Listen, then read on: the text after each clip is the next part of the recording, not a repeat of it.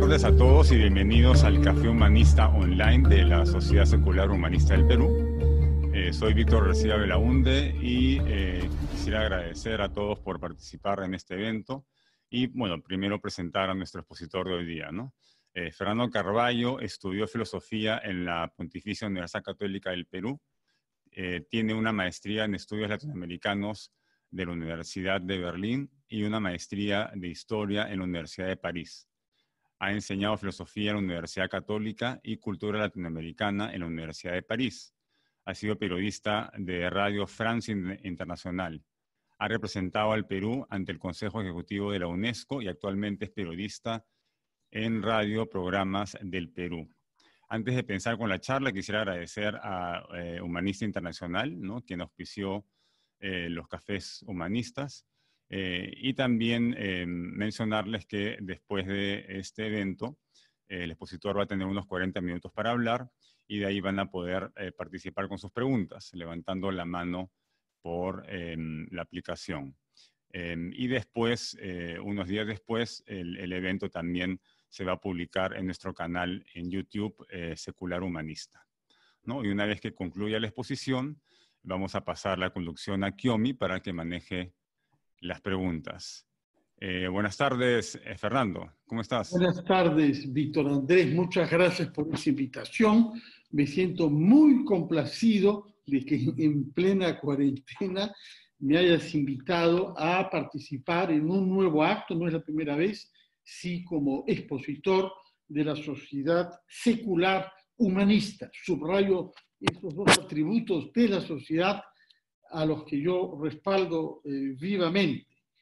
Eh, y me parece que es necesario que una sociedad democrática exista una institución que defienda el valor fundamental del ser humano y lo haga desde una perspectiva que afirme que no hay nada sobre él, que no hay nada sobre él, que no tiene que agacharse ante nadie y que su valor no depende de otra sustancia. Ese es el fondo del problema y esa es la razón por la que el humanismo, desde la filosofía griega, ha entrado en eh, colisión con concepciones religiosas. Yo intento eh, hoy hacer una pequeña presentación de temas históricos eh, con algunas anécdotas personales para que se entienda desde qué subjetividad, desde qué experiencia hablo yo.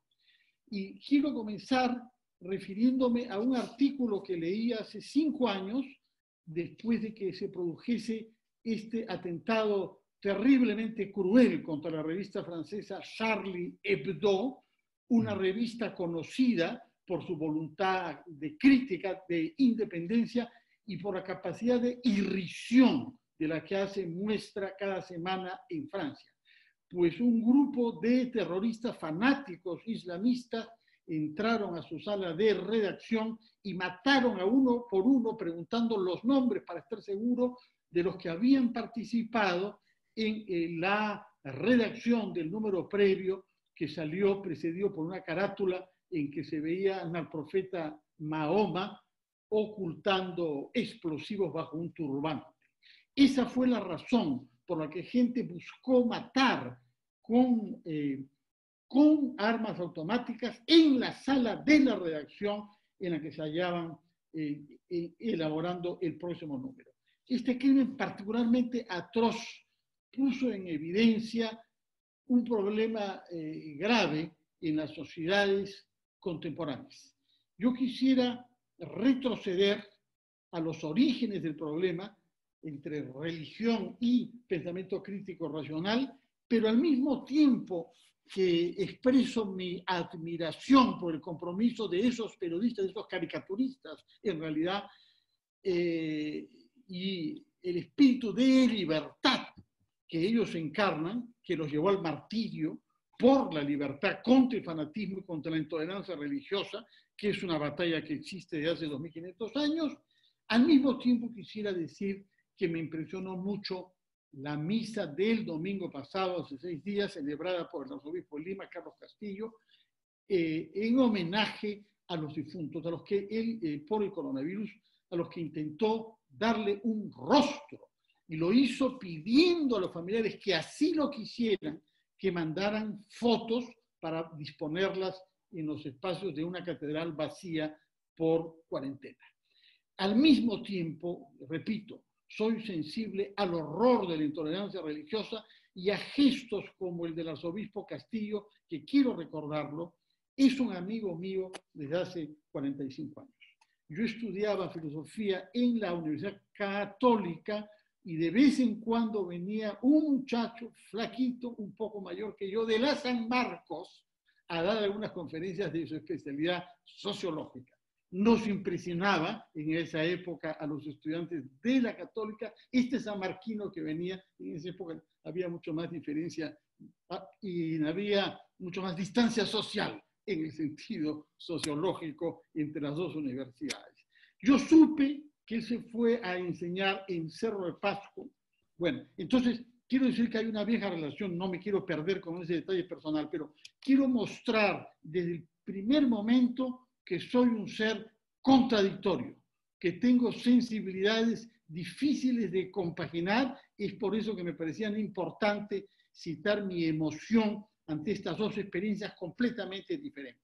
La primera, naturalmente, no puede sino conducir a una actitud de rechazo a la intolerancia y al fanatismo religioso, mientras que la otra tiene que plantearnos preguntas, las preguntas que tienen que ver cómo hacer frente a la muerte, a la de los demás que queremos y a la nuestra propia que sabemos ineluctable.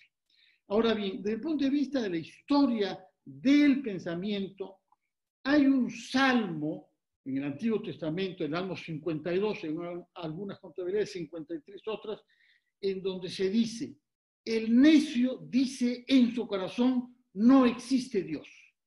Quiere decir que varios siglos antes de que aparezca Jesús, ya en su propia tradición judía, había una meditación sobre esta realidad de que alguien pueda no creer que existe Dios. El tema existe en el mundo israelita entonces desde el Antiguo Testamento. Y ciertamente en la filosofía griega, Platón tiene un célebre pasaje en un libro tardío de él, Las leyes, en donde constata que muchos atenienses de su época que ya no creen en los dioses.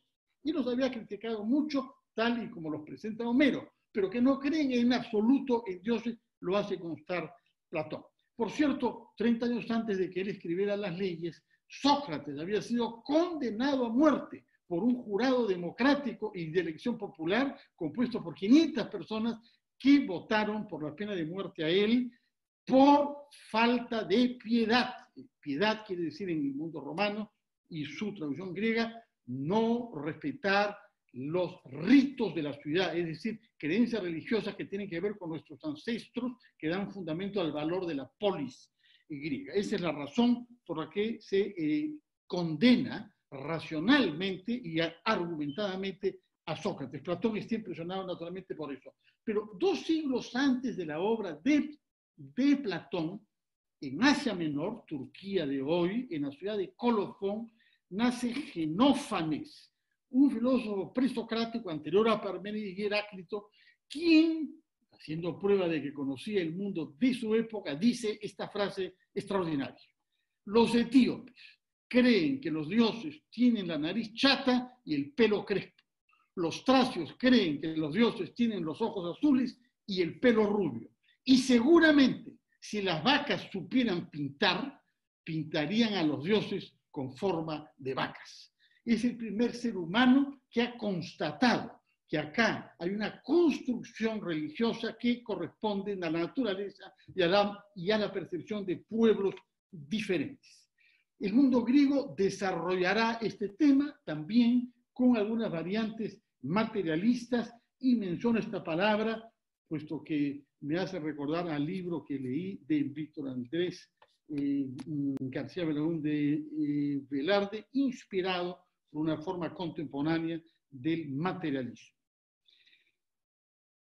Toda esta reflexión escéptica, crítica, al borde del ateísmo, naturalmente, termina cuando el mundo romano, con su religión política, no hay mayor contenido doctrinario en la religión romana, eh, domina al mundo griego y finalmente se hace dominar por el cristianismo.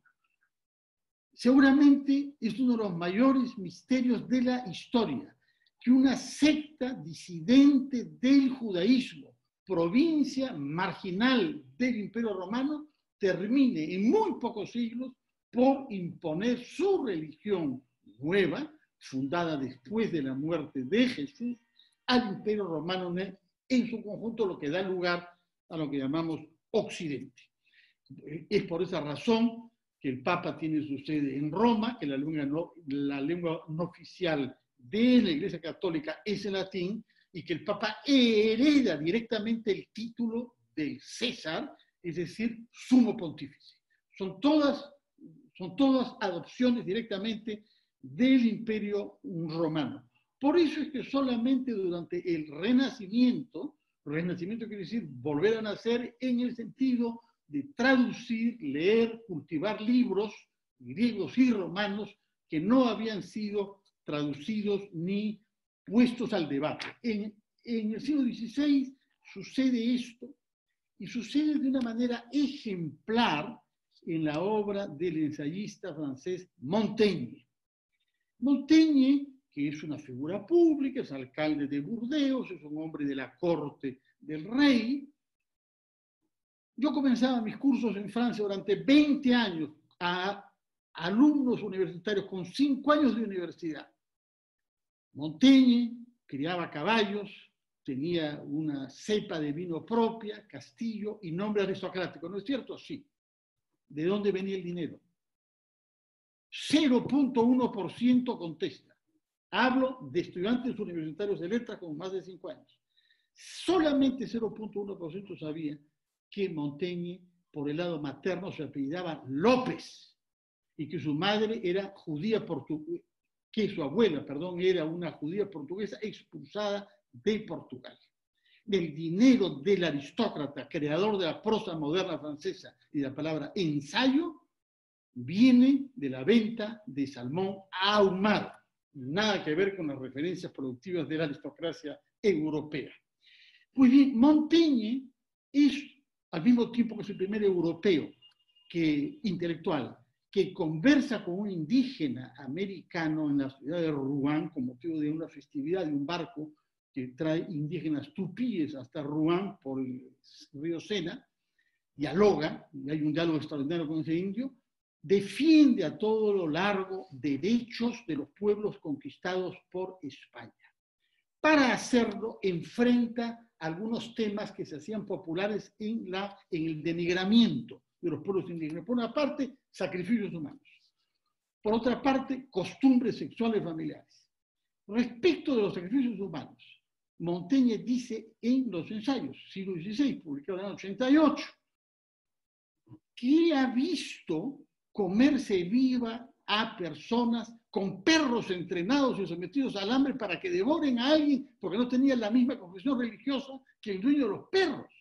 Está haciendo eh, naturalmente referencia a la guerra de las religiones que ensangrenta Francia durante varias generaciones y que tiene su eh, culminación de alguna manera o su, o su cenit en la noche de San Bartolomé, donde miles de personas protestantes por el hecho de ser protestantes, son acuchilladas en París, en lo que es la matanza más grande que conozca esa ciudad con arma blanca, por lo menos. Montaigne es testigo de eso y proyecta eh, su rechazo visceral a esa intolerancia religiosa intercristiana, ojo, a lo que ha pasado en América. Y sostiene que sacrificios humanos, incluso canibalismo, afronta el tema de frente, le parece menos grave que hacer que perros coman a un ser vivo y no que seres humanos coman a otros que al fin y al cabo ya están muertos. Digo esto porque Montaigne, que ha leído a los escépticos, que ha leído a los estoicos griegos y romanos, que admira a Séneca, eh, es una fuente extraordinaria, es el único pensador del siglo XVI que ha hablado de América. No lo ha hecho Maquiavelo, no lo ha hecho Erasmo, no lo ha hecho Lutero, no lo ha hecho ni siquiera el rey Carlos V en su abdicación en beneficio de su hijo Felipe II en 1551. Entre las instrucciones que el rey deja al hijo en 51, no hay una sola palabra sobre América, pues unos ensayos de eh, Montaigne, descendiente ibérico, judío, perseguido, eh, a todo lo largo se puede ver que su crítica a la sociedad francesa, al autoritarismo y a la intolerancia están inspirados en la necesidad de una diversidad cultural como nosotros diríamos ahora. El tema germinará en Francia. En el siglo XVII se produce la corriente llamada libertinaje y eh, esto es el precedente mayor de lo que en el siglo XVIII se dio en llamar, sobre todo a partir de la obra de Kant, ilustración, las luces. Yo hablaría de tres grandes personalidades a las cuales tengo admiraciones relativas, sé, los defectos de cada uno de ellos, pero son personalidades extraordinariamente estimulantes. Voltaire, sin duda, junto a él, el obispo Talleyrand y junto a ellos dos, un veneciano llamado Casanova. Estas tres personalidades más o menos contemporáneas crearán cada uno a su manera una corriente de opinión y afirmación de la libertad contra las formas autoritarias de las religiones, en el caso de Francia, la católica. Eh, Talleyrand dije obispo y príncipe porque él, que forma parte en los estados generales del estado de los nobles, siendo príncipe, eh, es de los que propone que se reúnan estos tres cuerpos diferentes en una única Asamblea Nacional.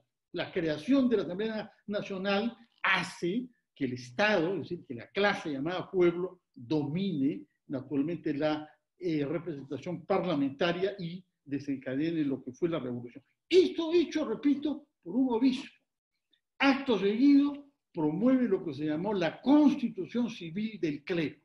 Aquí el Estado va a definir qué cosa es el patrimonio de la Iglesia, qué es el patrimonio del Estado, o sea, estoy hablando de bienes naturalmente inmuebles, y decidiremos eh, quiénes son los obispos y, qué, y cuál es la territorialidad que corresponde a sus dioses. Naturalmente fue excomulgado rápidamente eh, Talleyrand, y sabemos que tuvo una larguísima carrera política que va desde 1789 al imperio de Napoleón, cuyo canciller fue durante más de 10 años, y a la restauración de los Borbones que se produce después del año 14 o 15. Esta constitución civil del clero es un momento eh, fundamental del siglo XVIII en las relaciones del Estado con la Iglesia y marcará un ejemplo en general. En el caso, eh, mencioné de eh, Voltaire, su impacto es tal en Francia que de todos los artículos que yo leí cuando se produjo el atentado contra la revista Charlie Hebdo, el que me impresionó más era uno que se llamaba Han matado a Voltaire, on a tué Voltaire. Yo me dije, ¿cómo es posible que alguien escriba como titular, el gran titular de un diario, Le Monde, simplemente on a tué Voltaire, han matado a Voltaire? ¿Qué cosa es Voltaire para que todo lector entienda de inmediato lo que ese titular metafórico quiere decir, refiriéndose a alguien que ha fallecido en, el siglo XVIII? De ahí uno descubre la fuerza que tiene la obra de este filósofo, cuya, cuya digamos, relevancia pública comienza, siendo él de origen católico, con la defensa de un protestante, con la rehabilitación póstuma que él busca y logra, que ha sido condenado por haber matado a su hijo echándolo a un pozo porque el hijo quería convertirse al catolicismo. Esto es un rumor que se convierte en un prejuicio, que se convierte en una leyenda urbana y que se traduce en una ejecución capital de un padre por haber matado a su hijo. Hoy se sabe que eh, Voltaire escribió más de 1.200 cartas a numerosos países europeos buscando apoyo en la causa de la rehabilitación de este asesinado apellidado Calas. Al hacerlo, crea también eh, la figura del intelectual comprometido. Es un filósofo que escribe libros, que se interesa en cosas abstractas, pero que puede darle seguimiento tenaz como si fuera un político, pero en esa época no había un espacio político democrático. Voltaire es excomulgado también, célebre por su ironía, sus eh, gestos y eh, sus frases simples pero tremendas, una de las cuales siempre provoca citar, si Dios no existiera, sería necesario inventarlo. Aunque está formulada en subjuntivo, ya da una idea de un trasfondo gigantesco de su pensamiento sobre Dios mismo y sobre la función de la religión en la sociedad. Respecto de Casanova seré mucho más breve, tengo una debilidad por él, fue condenado en Venecia, entre otros cargos, por ateísmo, por no creer en Dios. En ese sentido, son los pocos procesos que sabemos por ateísmo. En el caso del Perú, quizá conviene recordar, se ha, quemado, se ha quemado vivo a gente desde el siglo XVI, Mateo Salado, un francés, fue el primero, Mathieu Salé, más conocido acá como Mateo Salado, que ha dado lugar, que ha dado lugar a una huaca, por ser protestante, por ser protestante, es decir, hay una intolerancia doctrinaria que se expresa desde principios del funcionamiento de la Santa Inquisición en nuestro país. Estos autores que he citado no son ateos propiamente tal. Se puede discutir, quizá no vale la pena el distingo conceptual. Voltaire en particular es deísta en una medida y que tiene una visión solamente conviene que exista Dios y que sirva, que dé un orden a las cosas, pero no que someta al ser humano ni que limite su libertad en, en ninguna manera. Las cosas cambian en el siglo XIX,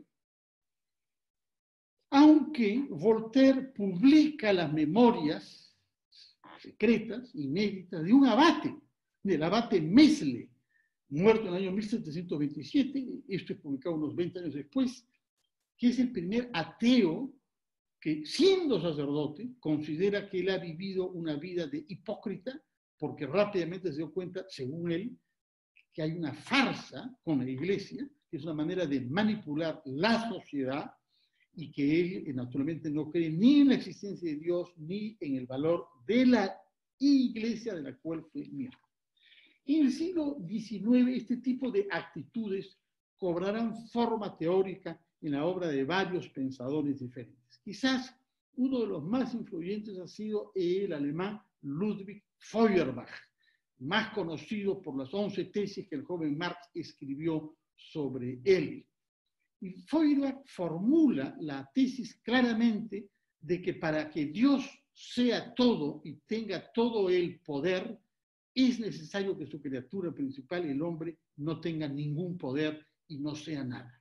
Establece en esos términos el tema que, que pensadores posteriores influidos por él formularán con algunas diferencias. En el caso de Marx, eh, Dios es una creación para legitimar la injusticia intrínseca de la sociedad, prometiendo que habrá una vida futura en la que se repararán las injusticias que se cometen contra los pobres en este mundo.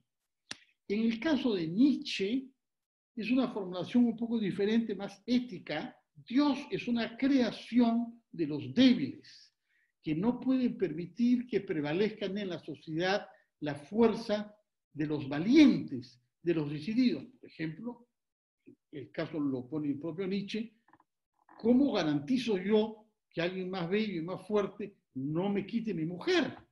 Tengo que crear a un Dios que sea el garante de un orden moral que nos proteja a nosotros, quienes tenemos menos recursos y menos fuerza moral que aquellos de, los que tenemos que defendernos. El argumento de Freud es un poco más sutil, Freud es el otro pensador germánico eh, característico del ateísmo heredado del siglo XIX, es la necesidad que todo adulto tiene de hacer que permanezca eh, la confianza que, da a tener un padre. Por eso eh, la insistencia en llamar en algunas religiones a Dios Padre. Estas variantes del ateísmo del siglo XIX, eh, germánicas, coexisten con el ateísmo desarrollado en Francia por el fundador de la sociología, Auguste Comte.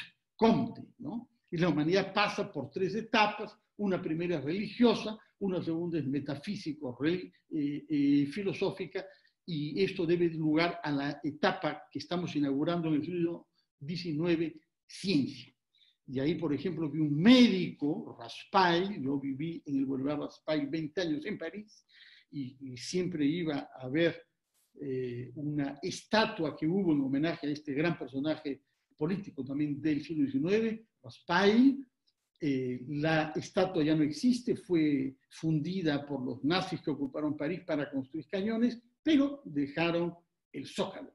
Y en el zócalo está escrito esto, a la ciencia, la única religión del futuro, a la ciencia fuera de la cual todo no es sino locura, su más ferviente creyente, François Vincent eh, Raspail. Yo, le he enviado una foto de ese zócalo a Víctor Andrés, espero que la hayas recibido. Yo le tengo mucha admiración a, Raspail y como, como discípulo de, de, de eh, eh, Pero en el, caso, en el caso francés hay un personaje extraordinario que se entendía era el más grande especialista en el Nuevo Testamento y un políglota que conocía veintitantas lenguas que no existían ya en su época, en el siglo XIX, las lenguas variantes del arameo, lenguas mesopotámicas, conocía, era el más importante filólogo, un sacerdote sulpiciano llamado Ernest Renan. Por alguna razón su nombre aparece con frecuencia en los crucigramas en el Perú, autor de la vida de Jesús, Renan, hay que poner, por alguna razón. No sé por qué, hasta el momento, Renan, pero yo, yo lo conocí por, por mi abuelo, nacido en el siglo XIX, y en Francia me interesé por profundizar qué es lo que había pasado con el señor Renan, por qué tanta sobrevivencia intelectual. Pues bien, este monstruo sagrado de la filología medio oriental se propone escribir el estudio más completo que haya sido hecho nunca sobre Jesús, 12 tomos. En el curso de su redacción pierde la fe y descubre por sus investigaciones que no corresponden a algunas cosas, que acá hay un montaje y pasa a ser un admirador de un Jesús que intenta descifrar a partir de las construcciones hechas por las iglesias ulteriormente.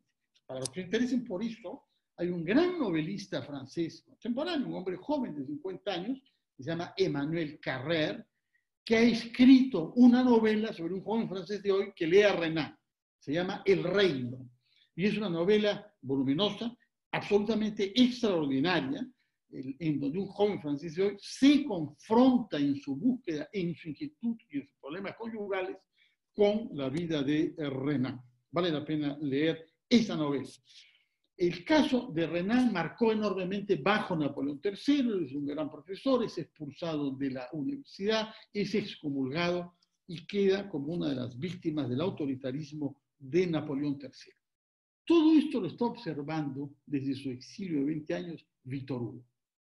Víctor Hugo, nacido en el año 1802, había sido elegido como el poeta para cantar durante la canonización la sacralización, no sé cómo se llama, coronación del rey eh, eh, Carlos X en 1824, el más conservador y el más intransigentemente católico de los reyes de la historia de Francia.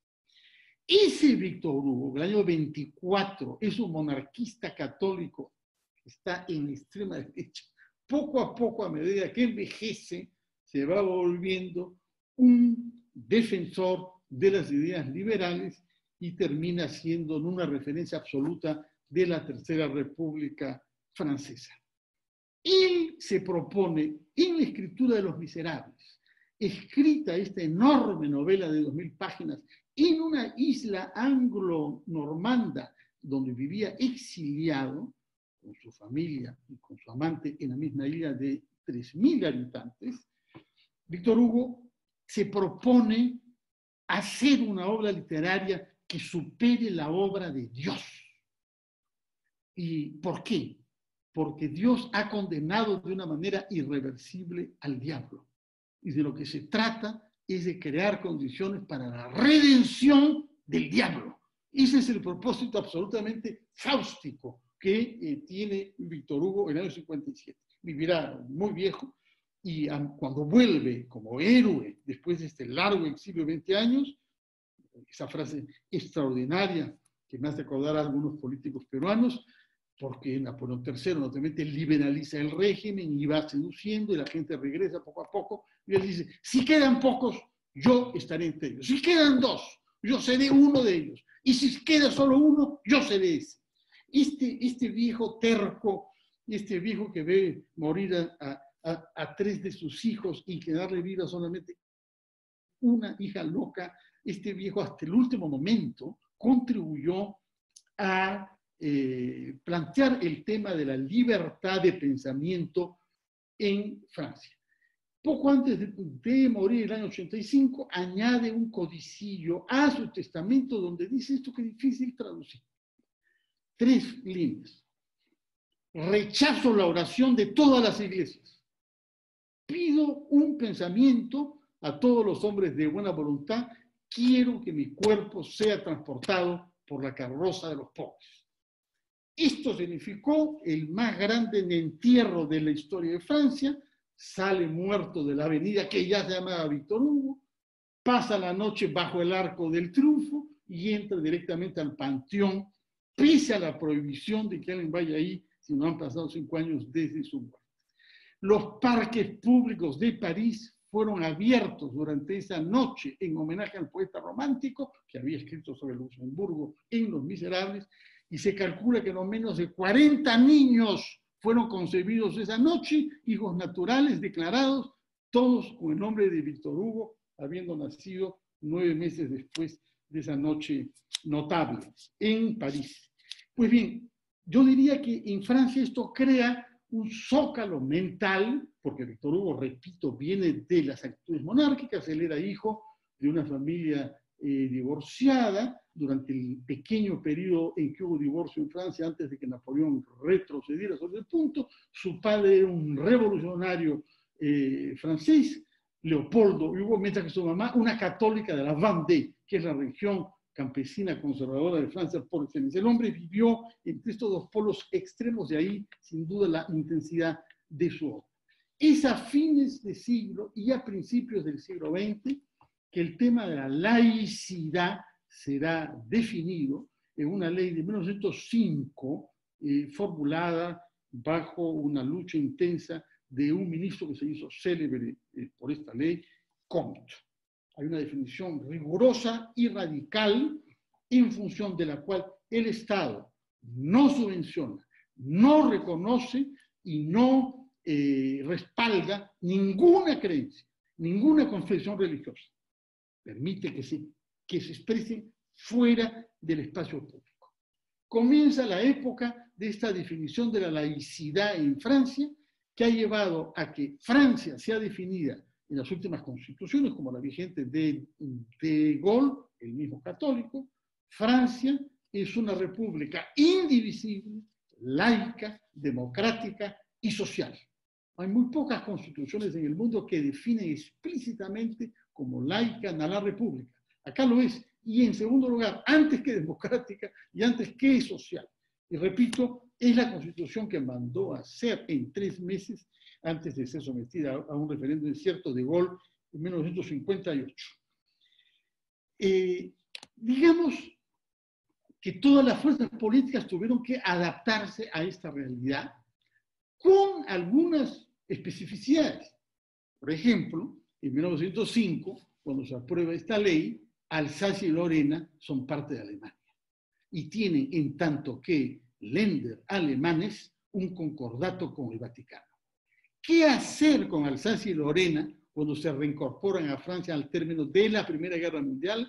Pues parte de la negociación lleva a que se mantenga el estatuto concordatario que había sido atribuido a estas dos provincias, razón por la cual el Estado francés laico todavía hoy paga el salario de los obispos de estas dos regiones de Francia. Por una particularidad histórica, las hay muchas otras. En Francia cuento una de detalle que es hasta graciosa. El jefe de Estado francés, presidente de una república laica, es copríncipe de Andorra.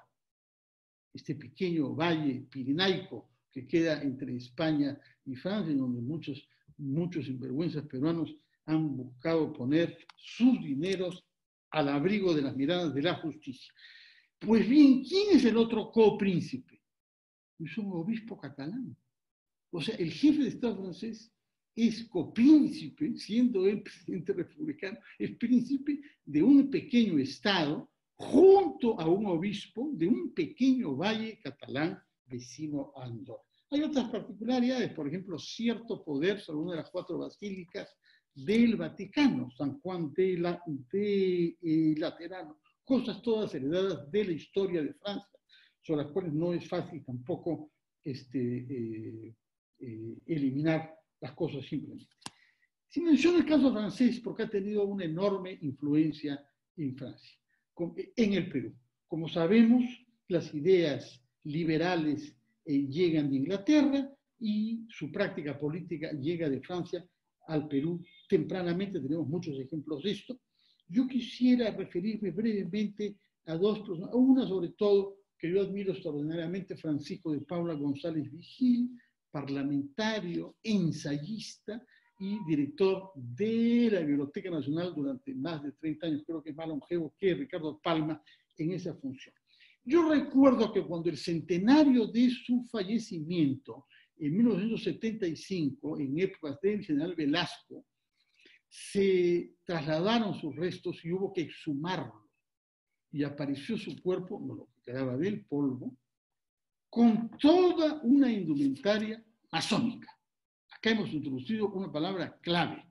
Este sacerdote, tres veces excomulgado por la curia romana, tres veces, no una, sino tres veces, ante la cual contestaba con libros incendiarios, probando que el tema de la infalibilidad papal era una farsa, que no tenía nada que ver con los orígenes de la iglesia y que él se desinteresaba absolutamente de lo que el obispo de Roma decidiera sobre él.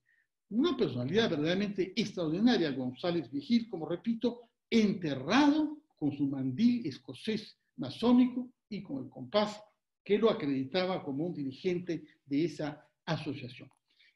El tema de la masonería en el Perú, su, eh, su llegada, su implantación y su influencia sobre la independencia eh, es un tema mayúsculo. Yo siempre cito el caso de la más grande eh, biografía de Juan Pablo Vizcardo y Guzmán, 800 páginas, hechas durante 30 años, por el señor eh, Javier de Belaúnde, o creo que no era Javier de Belaúnde, Ruiz de Somocurso, parlamentario mucho tiempo, logra la hazaña de no mencionar la palabra masón ni una sola vez en 800 páginas.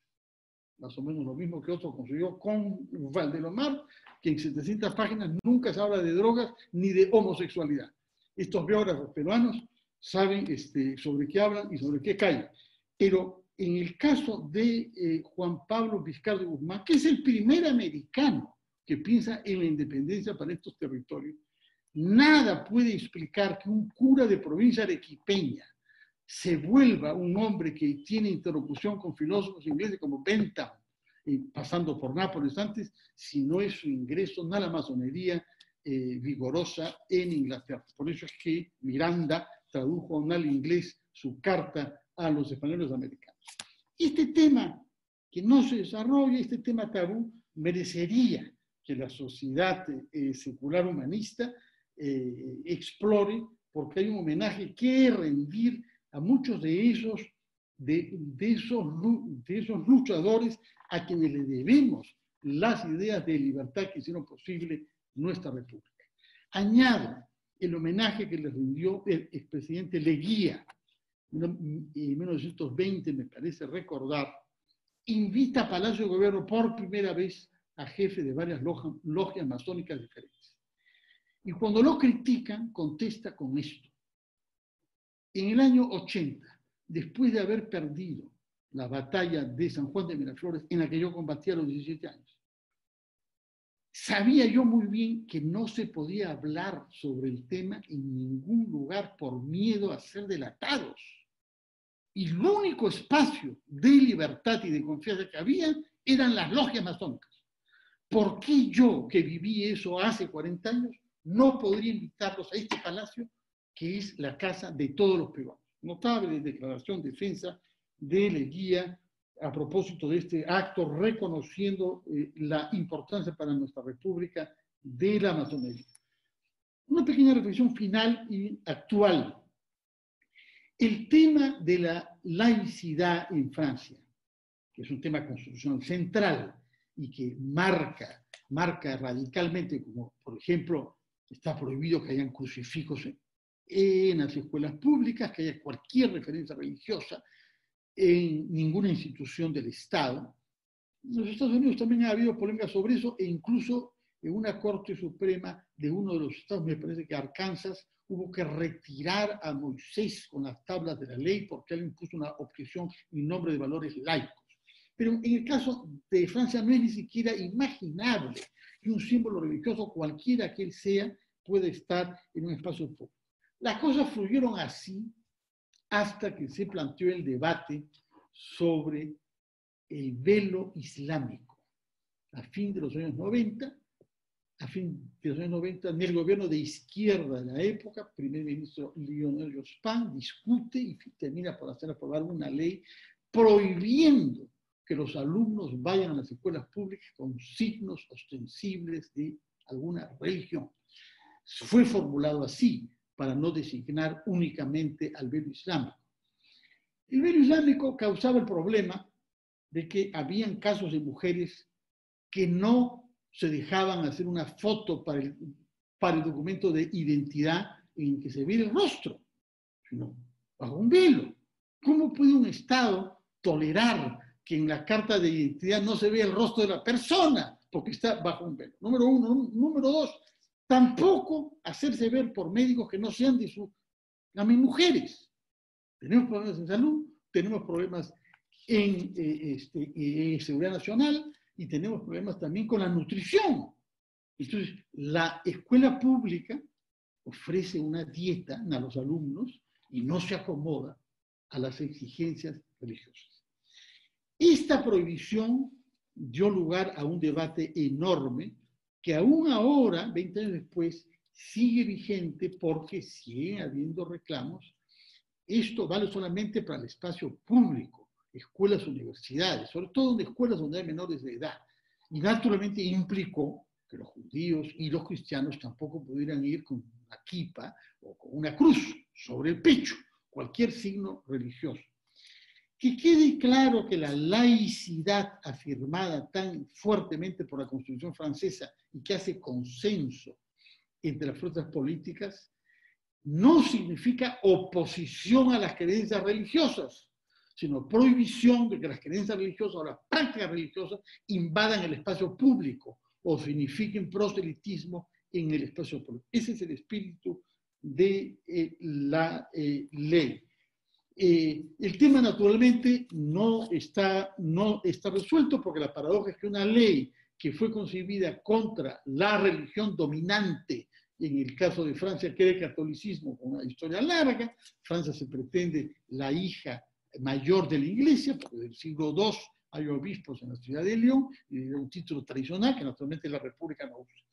Quizá convenga rendir homenaje para terminar al general de Gaulle, católico, que fue presidente de Francia en dos oportunidades, la segunda vez durante 10 años, y jamás comulgó en las misas a las que era obligado de asistir por razones protocolares, ni permitió que se tomaran fotos.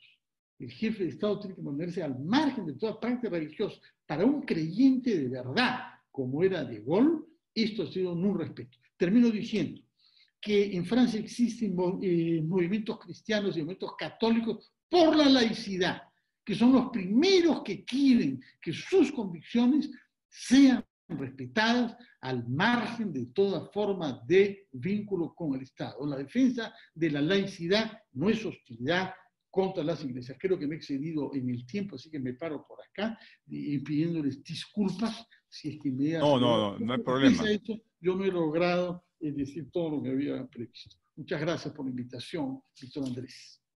Eh, muchas gracias, eh, Fernando. Te hemos escuchado con, con, bastante interés, ¿no? Hemos tratado el tema de la ilustración del Estado laico Y ahora vamos a pasar las preguntas. Si el público tiene alguna pregunta, tiene que levantar la mano virtualmente por la aplicación para que se vayan acumulando. Em, y, bueno, aquí también a partir de ese momento va, va a dirigir, pero antes de eso em, quería hacer yo una, una pregunta. Hoy día, eh, a, mediodía, la Universidad de Loyola se consagró al Sagrado Corazón, eh, pero es una universidad privada, ¿no? ¿Hasta qué punto podemos permitir que, em, eh, que la religión incida en las universidades del país, por ejemplo? ¿Cuál ¿Cuál es su opinión?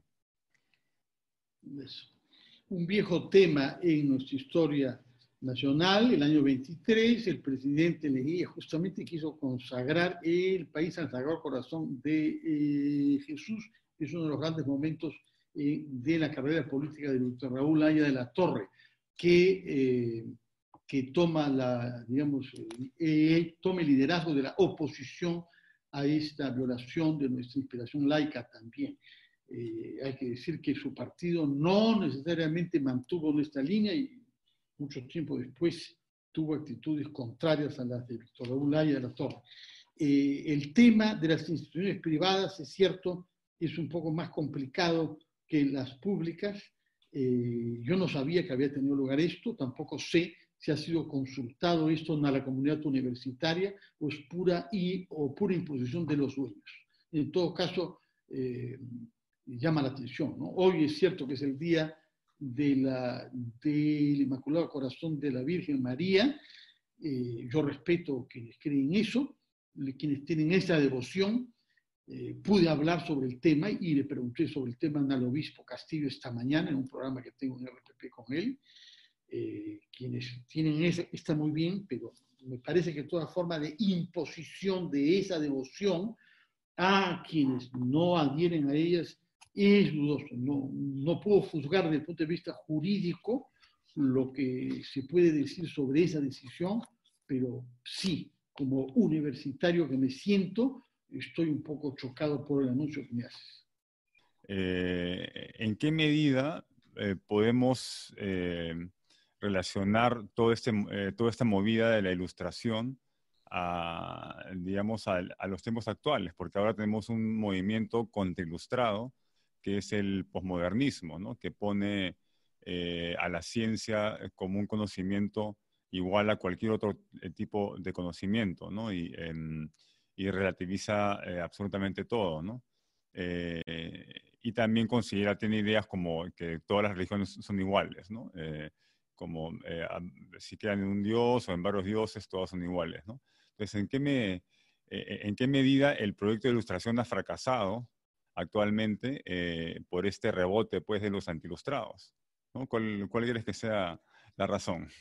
Es verdad que hay corrientes oscurantistas en marcha en todas partes del mundo. Lo que en el año 79 pareció una cosa particular, que fue la revolución islámica en Irán, eh, ha tenido luego expresiones en otras religiones. Lo vemos en la India, con una intransigencia creciente del hinduismo, que recordemos, Gandhi fue asesinado en el año 48, nada menos que Gandhi, por alguien que creía que él era demasiado abierto y demasiado poco intransigente, pues parece que los destinos de Gandhi están triunfando. En Israel pasa lo mismo, no hay mayoría política posible sin grupos ultra ortodoxos totalmente intransigentes. Hemos visto en Nueva York una explosión de contagios del coronavirus producida por un entierro yacídico de gente que se negaba a aceptar la, la, la ley del Estado en Nueva York, ¿no? Y lo vemos en el mundo cristiano, en varios países del mundo, eh, de la misma manera, ¿no? Es decir, oscurantismo en el sentido de no me interesa la eh, racionalidad crítica, no creo en la ciencia, las vacunas son malas, no creo en las vacunas y eh, prescindiendo de todo criterio científico, eh, eh, es, es el clamor del pueblo, es la revelación de Dios, que es la lucha contra el diablo. Todo ese tipo de argumentos hemos escuchado y los seguimos escuchando a propósito de la pandemia. Y en algunos casos, a mí lo que más me ha chocado de todas las expresiones de oscurantismo a propósito del coronavirus es la formulada por un premio Nobel importante, que es el francés Luc Montagnier, que era un héroe cuando yo vivía en Francia en los años 80, porque es el que, el que identificó el virus del SIDA como director del Instituto Pasteur. Pues ese señor hoy, con 87 años de edad, sostiene que este coronavirus ha sido fabricado por las torres de 5G de la ciudad de Wuhan y que las vacunas son una manipulación, etcétera, etcétera, etcétera. Este, todo esto ha dado lugar a una polémica tremenda en Francia, lo que significa que ni siquiera un científico de tan grandes logros está libre de una involución de este tipo. ¿no? Eh, ¿Cómo al mismo tiempo los partidos políticos tienen que ubicarse en un espectro ideológico doctrinario muy poco claro, borroso, hay una presión populista irracional que vemos en el Congreso peruano, claramente hoy, ¿no? Quienes pretenden hablar este, eh, expresando el clamor popular sin ningún tipo de argumentos de nada, ¿no? Eh, eh, hemos visto en el Perú la formación de sectas protestantes, yo no digo que todas las iglesias protestantes lo sean, lejos de eso, ¿no? Hay 150 reunidas en el Consejo Evangélico con sede en Suiza, pero hay eh, diferentes. Y, José Luis Pérez Guadalupe, que estudia mucho esto, dice, la diferencia es muy clara. Hay algunas que tienen, que tienen registros públicos en nombre de una institución y otras que son propiedad privada de alguien que está teniendo este discurso mientras se enriquece enormemente con el dinero que la gente da. Bueno, este, eh, eh, pero de todas maneras son fenómenos minoritarios entre otras cosas, yo lo que siento, ¿no? uno de los grandes argumentos a favor del optimismo, el peso de las mujeres. Hay un reclamo histórico y antiguo, porque si hemos hablado sobre libertad y sobre grandes héroes de la libertad desde el mundo griego y romano, en verdad no han sido héroes respecto de la diferencia de géneros. Aristóteles, las barbaridades que puede decir sobre el cerebro de las mujeres, pero incluso en el pensamiento católico. Tomás de Aquino, San Agustín, pueden sostener que el alma entra al feto a los tres meses en el caso de los varones y a los cuatro meses en el caso de las mujeres. Para quienes sostienen ahora que el ser humano es el, es el concebido, que lean a los grandes padres de la iglesia y vean cómo las cosas no son nada simples, pero ha habido esta esta influencia de un prejuicio de género, que es probablemente el prejuicio junto al racista, el más permanente de las sociedades, ¿no? Porque eso no es solamente un asunto de la cultura occidental. A mí me parece irreversible la aspiración a la igualdad entre los géneros. Y como las mujeres son más que los hombres en el mundo, yo me digo que ellas nos salvarán cuando nosotros, los, eh, eh, los varones, cedamos al miedo a la libertad, al miedo a la racionalidad y a la desconfianza de la ciencia. ¿no? Eh, se puede decir, por otra parte, que la ciencia sola no basta, ¿no? y eso lo han dicho también los grandes creadores científicos, en la medida en que el conocimiento científico pierda de vista eh, los valores humanos y producir una bomba anatómica sea un acto que no tiene ninguna relevancia moral, o otro tipo de armas, eh, o manipulaciones informáticas, como vemos todos los días que se producen, efectivamente fomentaremos mucho más desconfianza de lo que eh, está pasando en nuestro mundo. ¿no? Es evidente que hay una aceleración de la tecnología y de la ciencia extraordinaria, la que nos permite salir al espacio, curar la mayor parte de las enfermedades, ampliar la esperanza de vida hasta límites insospechados. Naturalmente estamos en el peor momento ahora por este coronavirus que ha mostrado la precariedad de nuestro conocimiento científico ¿no? en este campo.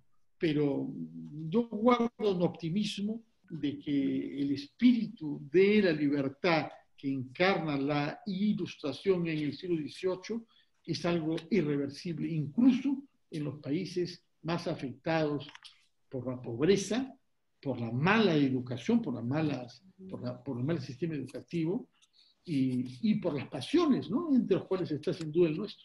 Muchas gracias, Fernando. Ahora sí ya tenemos activado eh, para levantar la mano. Tenemos una pregunta de Doris, Doris Vera. Sí, bien, buenas, este, buenas tardes con todos. Eh, me ha parecido la, la, conferencia, bueno, muy, muy buena. Eh, solamente hay un punto en el que, en el que discrepo, ¿no? Este, en el último, justamente, ¿no? La referencia a las mujeres. Em, yo considero que el movimiento feminista de ahora está demasiado contaminado de posmodernismo y más bien es completamente irracional. Y, por lo tanto está haciendo daño porque este, no considera dentro de sus bases eh, los, los, conocimientos científicos, ¿no? O sea, este, eh, no toma en cuenta, eh, digamos, em, que el comportamiento tiene eh, bases biológicas también, obviamente tiene bases sociales, pero no, este, no, se excluyen las bases biológicas, es más, son imposibles los comportamientos sin una base biológica, ¿no? Y evolutiva además. Entonces, este, eh, si bien es cierto, yo he estado en contacto con algunos este, movimientos feministas en alguna parte de mi vida y este, es cierto que ahora están en contra de, de la incursión o, este, de la participación de las religiones en el Estado, pero eh, la, perspectiva que tienen, eh, más bien yo, que yo le llamo pachamamista, ¿no? Este, muy animista, muy, este, eh, muy vinculada de todas maneras con, con entes más, de más allá, energías y todo eso, este, no, no coopera mucho al pensamiento racional ni tampoco al Estado laico, ¿no? Finalmente, lo que ellas quieren que se imponga es, este, por lo menos la corriente hegemónica, es este, un, un, discurso completamente relativista, ¿no? Eso. No sé qué podría decir él. Sí, yo no hablé sobre feminismo, ¿eh? yo hablé sobre conciencia de la igualdad de géneros. Y lo pienso hablando con personas de edad, con mujeres de edad, eh, mi mamá misma, que tiene 94 años y que me dice hoy, pero no puede entender que ella cuando tenía 30, 40 años no podía girar un cheque, no podía decidir viajar al extranjero sola, no podía emprender algo. No es feminista mi mamá, es simplemente alguien que cobra conciencia de que ella vivió en un mundo que estaba determinado por ciertas leyes y ciertas normas y ciertas prácticas culturales que se han deshecho. Naturalmente, como se han deshecho esas normas, dan lugar a todas formas de oposición ideologizada, entre las cuales algunos movimientos que tú describes ahora. Yo sé que hay una gran polémica al interior de, de lo que se llama movimiento feminista, pero yo no pienso tanto en el movimiento feminista porque además es también un asunto de los hombres. Cada vez sabemos más hombres que tenemos vergüenza de la manera como hemos sido educados no les voy a contar las cosas que me ha sucedido vivir y hacer cuando era un adolescente y estudiaba en un colegio acá, en Lima, ¿no? De manera que no es solamente un tema de las mujeres, es un tema de darnos cuenta todos, hombres y mujeres, que nos empobrecemos cuando negamos la capacidad que otro ser humano, independientemente de, de su género, tiene. Por ejemplo, para firmar cheques o para hacer viajes al extranjero. Entonces, sobre eso no me parece posible un retroceso. Que esta evolución, naturalmente, se vea eh, impregnada por ideologías y por sectarismo, la palabra no la hemos usado hasta ahora, pero vale la pena quizá destacar también esta palabra sectarismo, ¿no? Eh, es naturalmente negativo, pero eso pasa con todos los grandes valores, con todos los grandes valores que terminan por ser impregnados también por manipulación ideológica, por grupos particulares que desvían el movimiento de base, ¿no?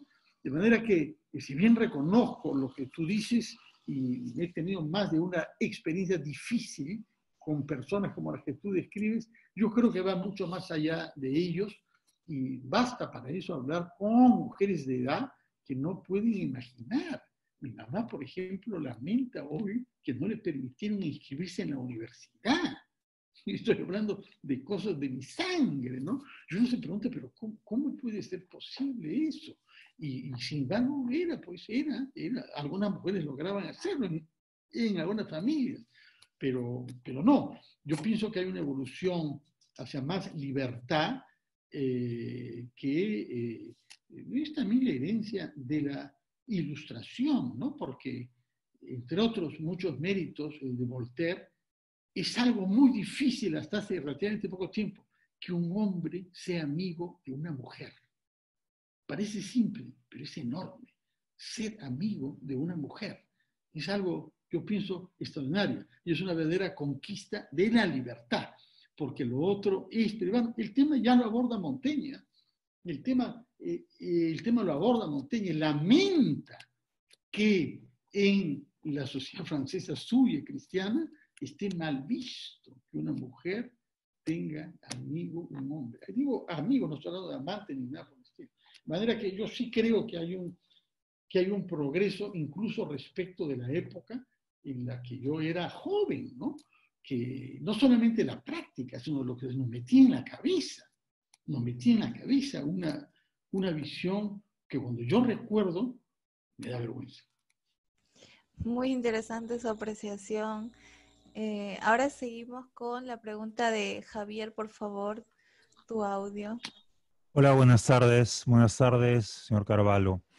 Yo, tengo una, yo estoy de acuerdo con el Estado laico, pero viendo lo sucedido en Francia y en general en Europa, que es la islamización de, de, todo el continente europeo, debido a que el Islam tiene pues seis siglos de retraso respecto al cristianismo, ellos están en una edad media, ¿no sería quizás una mejor estrategia eh, conversar con la Iglesia Católica para que eh, se ayorne o se actualice y baje un poco sus prejuicios para que permitan ser en alguna medida el candado hasta que la otra religión eh, se entere de la, ilustración. Es decir, si conviertes un Estado laico, absolutamente no le dejas la entrada a estas religiones que son mucho más fundamentalistas. ¿No sería mejor quizás eh, restarle poder a, la oposición convenciendo de la Iglesia Católica de que la homofobia, el machismo y esas tonterías que todavía siguen eh, apoyando no pertenecen ya a la actualidad? Es interesante porque justamente algunos de los grandes ensayistas eh, musulmanes dicen que al Islam le hace falta un Voltaire, un gran reformador. ¿no? Eh, hay estados mayoritariamente musulmanes que son, eh, que son pluralistas y que son democráticos. El caso más extraordinario es el de Líbano. ¿no? El de Líbano es el más extraordinario por la composición compleja una tercera parte musulmanes sunitas, una tercera parte musulmanes chiitas, que se odian entre sí, más que a, la otra tercera parte, que son cristianos maronitas, asimilados a la Iglesia Católica. Es un país extraordinario, que prueba que no hay nada incompatible en sí entre el Islam y la modernidad democrática.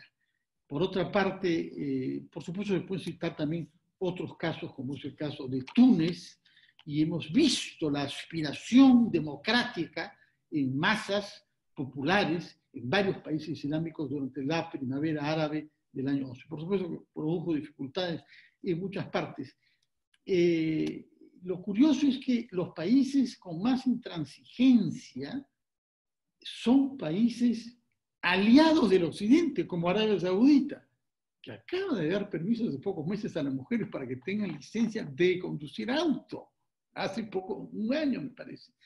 De manera que es curioso, son los, son los aliados de, del Occidente y de Israel, con Arabia Saudita. Eh, hay en las sociedades musulmanas una aspiración a libertad.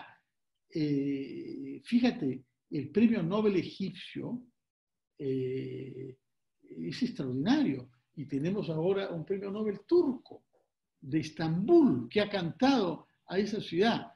Y tenemos premios Nobel musulmanas de la paz que, comprometidas en muchos sentidos, ¿no? Eh, es cierto que hay un problema de gran resentimiento histórico con el Occidente. Eh, que haya tanto retraso, no estoy tan seguro. Fíjate, la medicina, la matemática, la filosofía musulmana era más adelantada que la europea hasta el siglo XII, que aparecen en las ciudades y las universidades. Tomás de Aquino descubre a Aristóteles gracias al filósofo Averroes. Y él lo dice. Y él pide que se traduzca Aristóteles al latín, porque no habían en Europa traducciones latinas de Aristóteles. Tomás de Aquino no sabía griego. Y descubre su obra citada de Averroes. Y, el ingreso del, aristotelismo al pensamiento cristiano marca definitivamente la iglesia. La obra de Tomás Aquino no se entiende sin Aristóteles, de manera que igual pasa con la medicina, ¿no? Igual pasa eh, con la medicina. Ha habido, en el siglo XVI, recordemos, el rey francés Francisco I se alía con el sultán Solimán el Magnífico contra su pariente Carlos V español. Una de las razones de la justamente renuncia de Carlos V es haber visto a un rey cristiano aliándose con un musulmán contra otro rey católico. ¿no? Bueno, de manera que tampoco en eso yo soy tan, tan, este, eh, yo soy optimista, habiendo vivido en Francia, que es un país que tiene 10% de población musulmana desde hace mucho tiempo, desde hace mucho tiempo. Eh, yo lo he visto con mi hija, por ejemplo, que tiene 24 años, ¿no? Y me presenta a sus amigas. Tú no te das cuenta quién es musulmán y quién no lo es. Hay una modernidad cultural, hay una tolerancia. En este momento, mi hija, que es atea, ella, yo no, como han comprendido ustedes, ella sí, curiosamente mi hijo no. Tengo dos hijos, uno quiso bautizarse, ya ha crecido, y la otra nunca quiso bautizarse. Pero está haciendo el camino de Santiago en este momento, hoy. Y, está, es, y al mediodía y a la, la noche en Francia, me dice haber llegado a un pueblo con 32 habitantes y 20 vacas, en una zona sumamente despoblada de Francia, donde he encontrado una placa en homenaje al exobispo de Ayaviri, muerto en el año 82, nacido ahí, Luis Dal, un obispo que murió en un accidente de auto sospechoso, por cierto, en el año 82, Luis Dal. Mi hija me lo cuenta. ¿Con quién hace este camino de Santiago? Con una compañera de estudios musulmana están haciendo algo profundamente medieval, como es ir a pie hasta Santiago de Compostela, donde según la tradición estuvo Santiago, el hermano de sí, Pero los, una, pero los cristianos no estamos ya matando eh, a, los, a las brujas, como, y, los musulmanes sí ordenan en alguna medida guerras eh, religiosas. Entonces, a eso me refiero con la Edad Media, no me refiero a, avances tecnológicos, sino a integrismos religiosos, a ataques e intolerancias con las otras religiones. Pero Yo estoy de acuerdo con el Estado a laico. Los grupos terroristas, a los grupos terroristas. Que a la hora que uno que, le abre el estado, el estado laico, quita el candado para que todo funcione con la misma libertad y permite ese tipo de acciones. Pero el porcentaje de los musulmanes que adhieren a los movimientos terroristas es más o menos como el Perú con Sendero Luminoso. Hubo Sendero Luminoso, que es otra secta fanática criminal, pero tiene poco que ver con la evolución de la sociedad peruana, tiene mucho que ver con la China de Mao, tal como la interpretó un filósofo descarriado y enfermo. Pero el terrorismo del Boko Haram en Nigeria o el terrorismo del Estado Islámico y el terrorismo de Osama Bin Laden son muy poco representativos de sus respectivas sociedades. Y la prueba es que el eh, 95% de los muertos en estos terroristas son musulmanes y no han logrado someter en ningún país a sus sociedades. Porque son grupos minoritarios, como nosotros tuvimos en Deus Luminoso, que nos costó 12 años eliminarlo. pero, pero se habló de que su discurso indigenista y esto y lo otro. No había discurso indigenista. Había violencia criminal, fanática y apetito de poder. Pero no hay ninguna razón para creer que países como Egipto, con 100 millones de habitantes, Turquía con 80 millones de habitantes, o eh, Nigeria con 120 millones, tienen, eh, tienen un riesgo de que la población simpatice con eso. En el caso de Nigeria, por ejemplo, por el secuestro de esas niñas, por asistir a escuelas, cosa que ha horrorizado a la sociedad nigeriana. Y hay un consenso en Nigeria contra el grupo terrorista Boko Haram más fuerte que el que se formó en el Perú contra Sendero Luminoso. O sea, yo creo que el fenómeno terrorista islamista eh, es un fenómeno infinitamente minoritario en las sociedades musulmanas. Donde es más rechazado es ahí. Yo lo he visto en Francia. Cuando tú conversas con musulmanes, los más horrorizados y los más temerosos son los musulmanes que viven en Francia en buena armonía. Hay cuatro ministros musulmanes en el gobierno francés de hoy. Y hay, hay este, entre los musulmanes, este, tienes todo tipo, todo tipo de actividad, desde el fútbol hasta la ciencia, hasta la literatura, hecha con total eh, horror y rechazo, de la misma manera, yo diría, que lo que se causó en el Perú, la acción de Sendero Luminoso, ¿no? Terrorismo. Muchas gracias, Fernando. Ahora pasamos con la pregunta de Hugo. Me preguntabas eh, cuál sería el riesgo, o bueno, o más bien, me, creo que es un riesgo, por ejemplo, la, este, cómo es que ciertas uh, ideas eh, se hacen, se convierten en dogma incluso en las instituciones que son responsables para que la población en general eh, comprendan la realidad, como serían los medios o este, las universidades.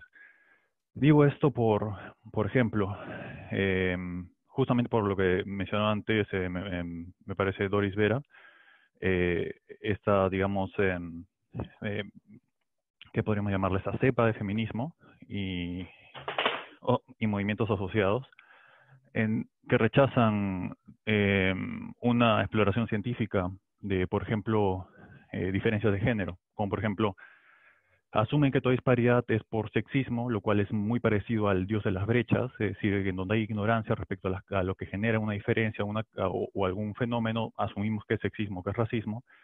Eh, y esto creo que ya ha tenido efectos por ejemplo, activistas se opusieron a que se publique un paper de un modelo matemático que exploraba, si me equivoco, eh, la hipótesis de la mayor variabilidad masculina, que eso es controversial en el campo de inteligencia, porque implica que hay más idiotas hombres y más genios hombres. Y eso obviamente también es problemático para la narrativa de que toda diferencia en, logros académicos corresponde a cuestiones históricas y muchas veces se remite exclusivamente incluso al uso de una falacia genética, es decir, condenar eh, bajo contextos pasados eh, algo que está en el presente y que por más que pueda haber una cuestión de que explica eh, cómo llegamos a esta situación o a estas configuraciones demográficas, digamos, este, no implican que eso en sí misma sea, sea racismo o sexismo es, básicamente fusionar dos cosas distintas, consecuencias de algo con ese algo en sí mismo, es decir, consecuencias de racismo, consecuencias de sexismo con sexismo en sí mismo. Y, no solo eso, sino sexismo y racismo pasados, que por los cuales ninguno, bueno, al menos uh, bastantes individuos actualmente no son, digamos, responsables de, de, de esos, eh, digamos, fallas de la racionalidad, ¿no? Como de esos perjuicios. Uh, entonces, lo que me pregunto es, uh, bueno, y, y, también en qué, en qué medida se podría eh, proteger de estas, digamos, eh, influencias o esta corrupción, eh, podría decirse, digamos, la labor científica para que no se creen dogmas que se aprovechen de la identidad de las personas que forman esas, que están en esas instituciones educativas o en los medios, ah, para, o sea, digo que se aprovechen de su identidad porque creo que ocurre esto producto que caemos en conformismo social, de que conforme que las personas forman identidades en torno a sus actividades o a los grupos a los que pertenecen y en función de eso definen su identidad y hay un conjunto de creencias asociadas a esa identidad. Y, y bueno, eh, a, lo, que voy es que eh, aprovechen este mecanismo y, otros más para crear este, o para intentar imponer un dogma primero en, en las disciplinas menos rigurosas y, y, creo que se ha intentado avanzar a campos como la psicología evolutiva, intentan, eh, digamos, impedir uh, exploración científica y, y, me preguntaba hasta qué punto eh, eso podría, o sea, se podría prevenir eso o podríamos garantizar, digamos, um, una libre expresión para explorar esas ideas, porque también hay esas corrientes que intentan, digamos, oponerse a, a presunción de inocencia, que intentan oponerse a, a conclusiones que puedan ser incómodas para las uh, narrativas y soluciones que ellos ya han determinado que son las narrativas uh, y soluciones que corresponden con la realidad. Yo encuentro un punto en común con la pregunta previa, ¿no? Hay siempre minorías dogmáticas, fanáticas y en algunos casos violentas. Eh, pero yo eh, yo me remito a mi experiencia, a mi entorno. ¿Es significativo el grupo de personas que piensan de esa manera, que actúan de esa manera, que están dispuestas a oponer un dogma a un conocimiento científico, por ejemplo, genético?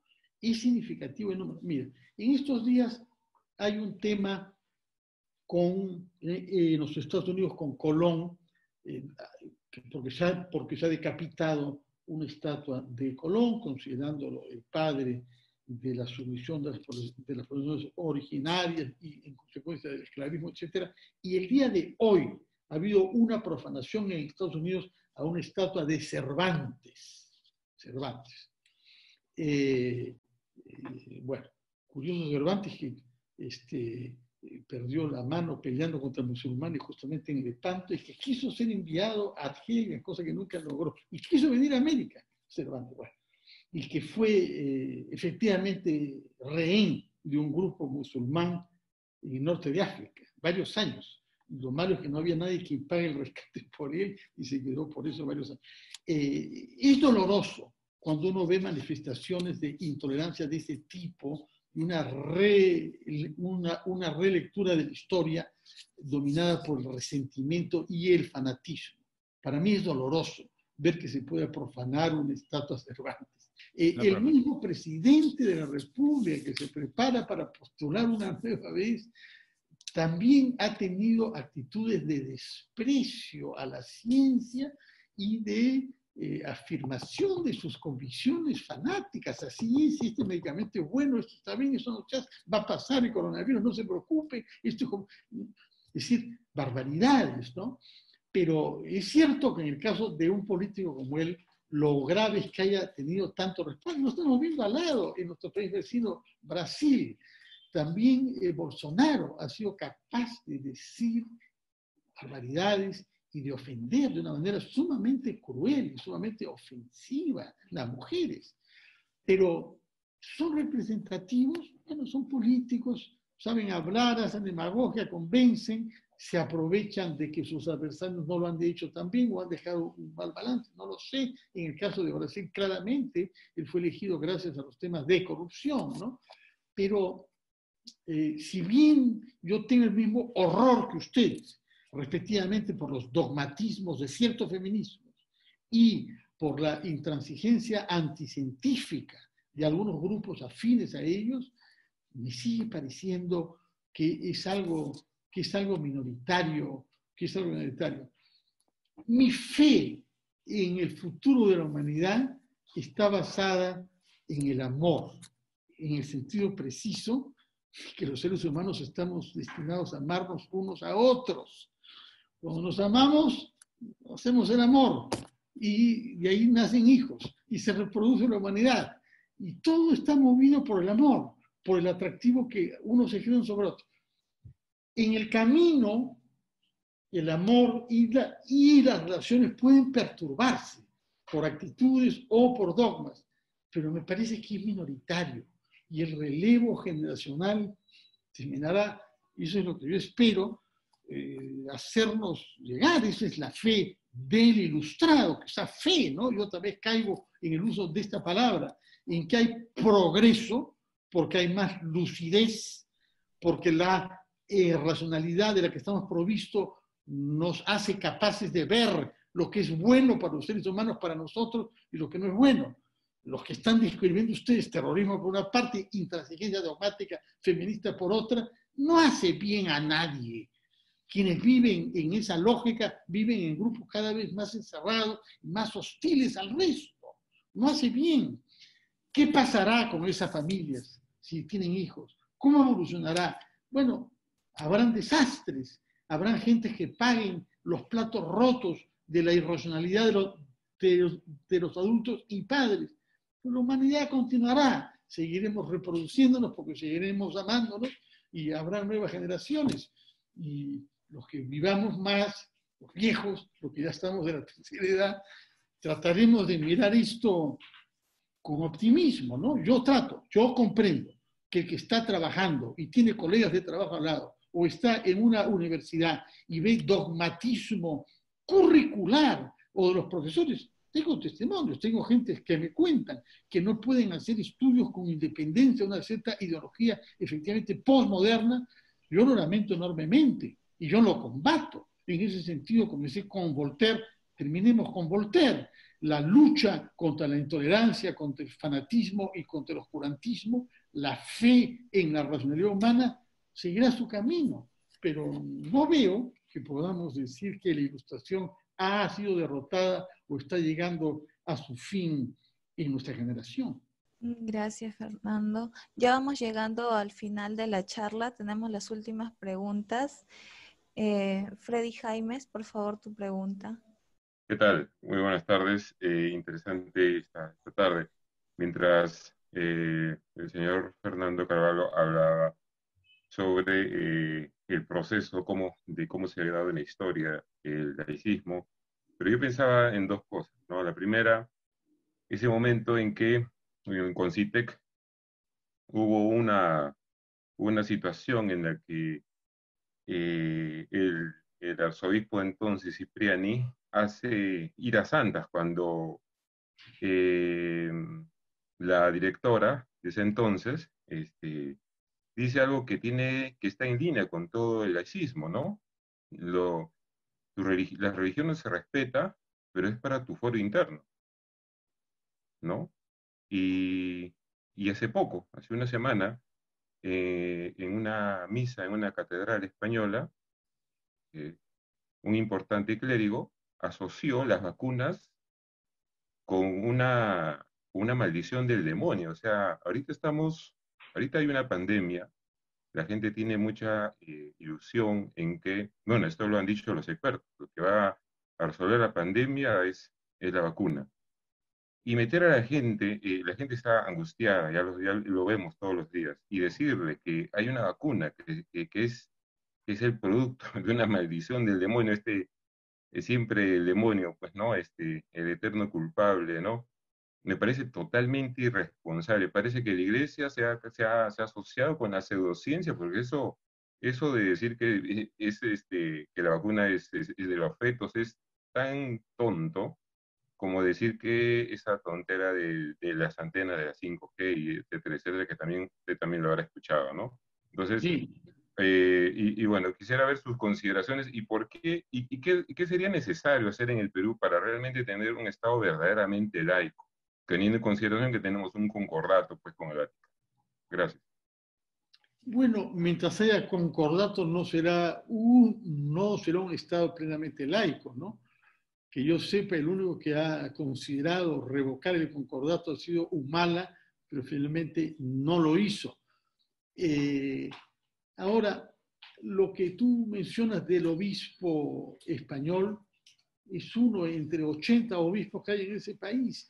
Yo difícilmente creo que mucho más que eso haya, porque los obispos en general es gente sensata que tiene que responder ante sus fieles y la inmensa mayoría de los fieles quiere que se vacunen a sus hijos. Más bien los que no se vacunan generan un problema al resto en las escuelas. De manera que hay algo de sentido común con las vacunas. Yo tengo amigos hoy cuyos, cuyos hijos no quieren vacunar a, a sus nietos. Y gente que lo hacen en nombre de ciertos valores supuestamente modernos, etc. Es, es un verdadero desafío el tema de las vacunas, efectivamente. Y tras eso viene todo, ¿no? Viene en un cuestionamiento de la ciencia en general, del método científico, de la racionalidad y en consecuencia de otros valores. Y esos otros valores están asociados, al fin y al cabo, a gurúes, cuya legitimidad viene de no sabemos qué. De manera que todo eso yo siento la misma repugnancia que ustedes, como miembros o simpatizantes de la sociedad secular humanista, pero disculpen que sea de un optimismo que les puede parecer cándida, me parece a mí que son manifestaciones minoritarias. Lo que yo veo de mi país, la gente quiere mejorar su calidad de vida y asegurar la salud de sus hijos y tener garantías de eso. Hay una demanda en nuestra población de más modernidad en ese sentido, ¿no? Vacunas, educación, matemáticas, tecnología digital, eh, buenos servicios hospitalarios, mejor transporte, manejo del clima. Todos esos son reclamos mayoritarios. Efectivamente, hay algunos obispos que pertenecen a corrientes eh, extremistas, escucho decir de la parte de, ciertos ambientes que este papa es comunista, que este papa es peronista, que este papa es esto y lo otro, que es chavista, que esto y lo otro, y, sí, junto a esas acusaciones eh, hay toda una ideología extremista, conservadora, es decir, con miedo al cambio, porque ser conservador quiere decir eso, ¿no? Eh, que todo cambio será para peor y que hay que mantener tradiciones. ¿Cuáles tradiciones? Se pregunta uno, porque las tradiciones principales de nuestro país son las tradiciones de la desigualdad, del machismo y del racismo. Nadie racional puede pretender que se mantenga, que se conserve eso, pero eh, el obispo aquel me parece que no es representativo de, de, la mayoría de sus colegas españoles, ni de la iglesia en su conjunto, ni del país. Y la prueba es cómo votan los españoles. Por supuesto que ha aparecido en un partido de extrema derecha como Vox y que está cercano de esas posiciones, pero sí, forma parte de la evolución general y lo vemos en, nuestro país, ¿no? Hay fuerzas políticas populistas, irracionales, pero me parece que son, que son minoritarias en Europa claramente, ¿no? España y Portugal muestran eso. Eh, más bien hay más inquietud en torno a algunos países del este. Eh, Hungría seguramente es el, el, que más inquieta porque ha habido reformas constitucionales que limitan el poder del Parlamento, aunque ha sido restablecido hace dos días. Pero uno siente ahí que están dominados por un resentimiento histórico. No nos ayudaron ustedes cuando estuvimos dominados por los comunistas durante 40 años. De manera que somos miembros de la Unión Europea, pero desconfiamos de ustedes. Y todo ese resentimiento, el resentimiento ahí, como en otros campos, es negativo y oscurece la razón. Eh, son riesgos reales y son fenómenos reales de nuestra época. Nunca habíamos tenido a un Bolsonaro, que yo recuerde. Hemos tenido dictadores, hemos tenido corruptos, hemos tenido gente violenta, etc. Pero un, un, ideólogo de este tipo, de, con, con estas características, no. Y las consecuencias las está pagando caro el pueblo brasileño. ¿no? Muchas gracias, Fernando. Un poco ahondando la idea de Freddy, también hemos visto justo un tema que vamos a tocar el día de mañana, también otro evento de la sociedad secular, que es el tema del MMS, como la creación de esta iglesia del segundo Génesis por uno de los difusores de este producto que es técnicamente una pseudoterapia y se va como en una misión por el mundo generando más y más seguidores y también que, no solamente van a seguir esta idea espiritual y también autodenominado el obispo, sino que también van a consumir la idea de la pseudoterapia y de, este, de estas sustancias a base de cloro. Bueno, vamos a pasar con las últimas preguntas que está hoy pendiente Iván y Piero y ya con eso terminamos, Fernando. Muchas gracias. Muy buenas tardes, estimado Fernando, gracias por la ponencia quería, antes de iniciar la pregunta, hacer presente, recalcar algo. En, recientemente se está viendo una proliferación del pensamiento nacionalista, de una retórica que rechaza la modernidad, acusándola de, de ser pues bastante cándida, de haber fracasado al prometer cosas que no va a poder cumplir, tales como el progreso ilimitado, lo que ellos denominan igualitarismo, este pensamiento influenciado o inspirado por Heidegger, eh, por Giorgio Locke, mm, Alain de Benoist, una serie de, de anti-ilustrados, antimodernistas, pensadores europeos ellos, está propiciando pues que germinen movimientos nacionalistas, pro tradición y que se articulen de manera política. Por un lado eso y por otro a nivel social, no hablando de personas que estén involucradas en la academia, se ve que comulga mucho la gente eh, por el conocimiento ordinario, comulga con la racionalidad posmoderna, el relativizar, la tribalización, la reivindicación de lo tradicional, de lo premoderno, en este caso de los valores ancestrales, y ello va de la mano también con el nacionalismo. Entonces vemos una esfera académica que se articula, que esboza teorías, y la gente común que por un razonamiento ordinario concuerda sin voluntariamente estar alineado y termina pues habiendo una pequeña conjunción. La pregunta era, en vista de esto, de este avance del oscurantismo, ¿considera usted necesaria la politización del movimiento eh, secular o humanista, tanto como inevitable, inevitable la, la polarización del tradicionalismo y quienes están a favor del progreso de la ciencia? Considero que es necesario y es bueno para quien lo hace un compromiso con la vida pública del país. Politización es una palabra que yo usaría con más reservas. Eh, efectivamente, lo que tú has escrito sobre algunos pensadores en Europa existe. El caso para mí reciente, más interesante, es el de un filósofo contestatario francés que despertó enorme interés, se llama Michel Onfray, Onfray, Onfray. Eh, un hombre joven, de 60 años menos, eh, al margen de la vida académica, con una enorme popularidad y una cantidad de libros, que ha rehecho una historia de la filosofía y que en los últimos tiempos ha ido acercándose a la extrema derecha, que en Francia es Le Pen, ¿no? Es decir, un partido surgido de los que colaboraron con la ocupación eh, nazi de Francia y los que eh, también eh, proceden de la negativa de reconocer la independencia de Argelia el año 62. ¿no? Hay una extrema derecha nacionalista que considera que De Gaulle fue un traidor a la patria porque reconoció la independencia de Argelia. Uno se pregunta qué haría Francia hoy con 32 millones de árabes más en su población. Pero en fin, así son las cosas en Francia. Me ha llamado mucho la atención.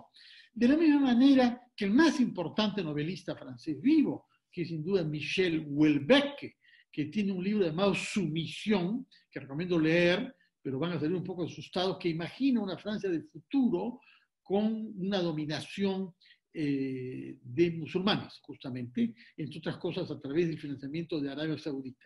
Eh, un novelista como él, un filósofo como Onfray, otras personales han ido efectivamente ante la eh, dilución de algunos parámetros tradicionales en el marco de la Unión Europea.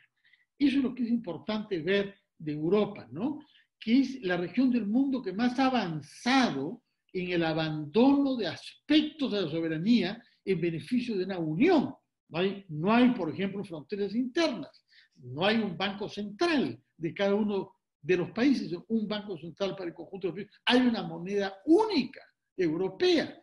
A mí me pareció, yo lo viví el año 99-2000, como un logro extraordinario que países que tenían monedas de hace siglos, siglos de siglos, como el Deutsche Mark, la peseta y otros, Franco, eh, eh, depongan el uso de esa moneda en beneficio de una moneda como esto, a mí me pareció que era irreversible, que era una expresión extraordinaria del logro racional. Efectivamente está en duda ahora todo eso y desdichadamente esta crisis de la pandemia ha despertado resentimientos y rivalidades de quienes se preguntan si el caso británico con su Brexit no será un ejemplo a seguir. efectivamente la pandemia no ha dado mucho margen de solidaridad. ¿Cómo hace Francia para recibir pacientes italianos o españoles cuando estaba al borde del colapso hospitalario? ¿Y por qué? ¿Por qué no me vendes tú ventiladores mecánicos? Bueno, eh, por supuesto que hay también ejemplos de lo contrario, pero es un momento muy malo, muy malo. Y la Unión Europea creó fácilmente la sensación, ¿no veis? Yo no puedo producir queso Roquefort porque el nivel de podredumbre acá de, tales y cuales gérmenes que le dan sabor al queso Roquefort no es tolerado por unos burócratas nórdicos que no saben lo que es este queso del Mediterráneo. Entonces, efectivamente, hay una reacción nacional contra una integración. Eh, eh, como en el Perú, por ejemplo, para temas judiciales, uno de los pocos campos en que estamos un poco integrados, ¿no? Que, es que, eh, ¿cómo, vamos a, ¿cómo vamos a aceptar un fallo de la Corte Interamericana de Derechos Humanos? O también quienes aprovechan crisis para estar contra los tratados de libre comercio y nos imponen principales cosas, entre otras cosas tener que acudir ante el CIADI, una cámara de arbitraje que decidirá sobre los peajes, por ejemplo. Entonces, ante todo lo que es integración, apertura de fronteras, evolucionar hacia un modelo político que salga de los estrechos límites fijados del siglo XIX por el nacionalismo, produce un efecto contrario. Eso creo en todas partes del mundo, ¿no? Hemos visto que por primera vez en 25 años han habido enfrentamientos armados que han producido 25 muertos entre la China y la India. Y pensábamos que durante 25 años dos vecinos con armas atómicas a ambos lados de la frontera habían logrado un modo viviente, pero no, todo puede retroceder. El nacionalismo es una peste de la misma manera que esas versiones intransigentes del, del feminismo o del fanatismo religioso. Al fin y al cabo, las últimas preguntas no han mostrado sino los tres ejemplos de un mismo fenómeno. Intransigencia doctrinaria fanática como el feminismo, tal como se describió, terrorismo religioso y eh, también nacionalismo.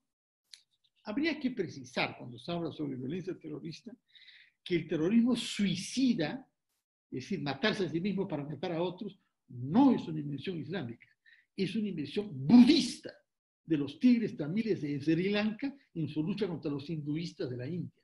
O sea, es muy curioso cómo una religión, si es que el budismo es una religión, podemos discutir de eso, eh, conocida por su apertura, ni por su, ha sido capaz de contribuir a la infamia del siglo XX con una modalidad terrorista como la de las cinturas explosivas.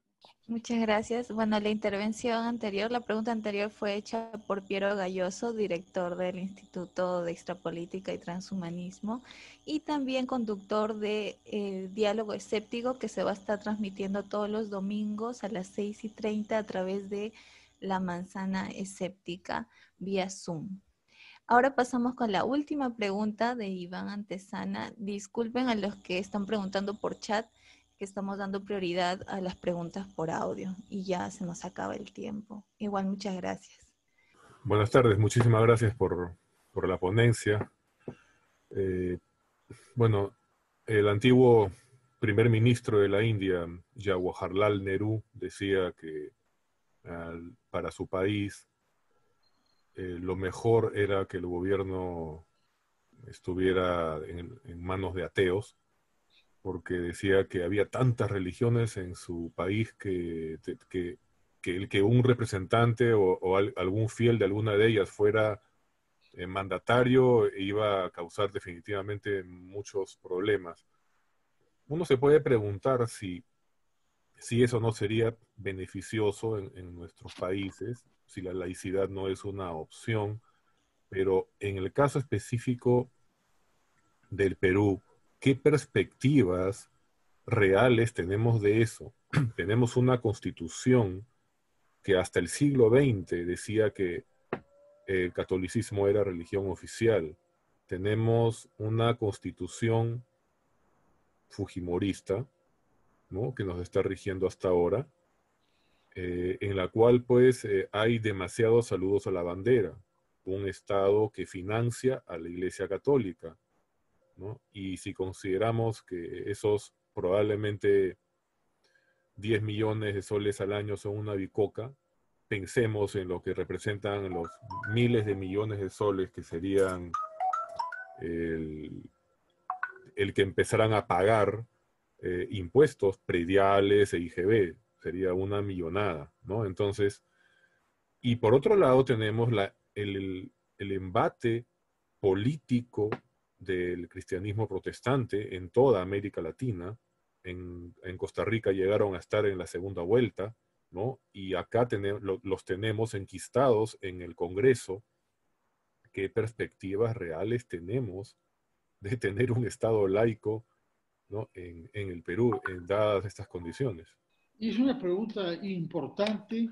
Eh, hay que, sin embargo, también destacar que la religión o que la confesión religiosa más representada fuera del catolicismo en el Congreso nos viene más bien por el FREPAPA. Hay más del FREPAP. Han tenido un éxito inesperado. Hay más del FREPAP que pastores protestantes, que además están divididos. Acá también están divididos, pero en fin, es una organización en principio no unitaria. Sí es un fenómeno mayor para mí lo del FREPAP, ¿no? Eh, el antropólogo Juan Oso, que los ha estudiado y que cultivó una relación estrecha con su fundador, Ezequiel Ataucucio, solía decir que el FREPAP es, junto a Sendero Luminoso, los dos milenarismos con una vocación universal eh, creados en el Perú del siglo XX. Eh, una de las cosas que me sorprende más del FREPAP es la sorprendente prudencia y moderación que muchos de sus miembros están mostrando. Yo me he quedado sorprendido con una vocera, creo de apellido Cáceres, que es particularmente moderada. Tiene su pañuelo, que parece una monja y todo lo demás, pero bueno, y como he podido conversar con algunos, al mismo tiempo hay un enraizamiento en la realidad de las periferias de nuestras ciudades que otras fuerzas no tienen. Bueno, igual, naturalmente, la religión que ellos defienden eh, mostró su absurdo, puesto que el profeta anunció que resucitaría a los tres días. Es bastante, bastante extremo hacer esta promesa de ese tipo sabiendo que iba a ser desmentido por la realidad, como fue el caso, ¿no? Efectivamente, hay sectas eh, protestantes, pentecostales, evangélicas, que tienen una agenda política intolerante, fanática, y en muchos casos corrupta, también hay que decirlo, como hemos visto con el famoso pastor del aposento, el club de la Alianza Lima, etc.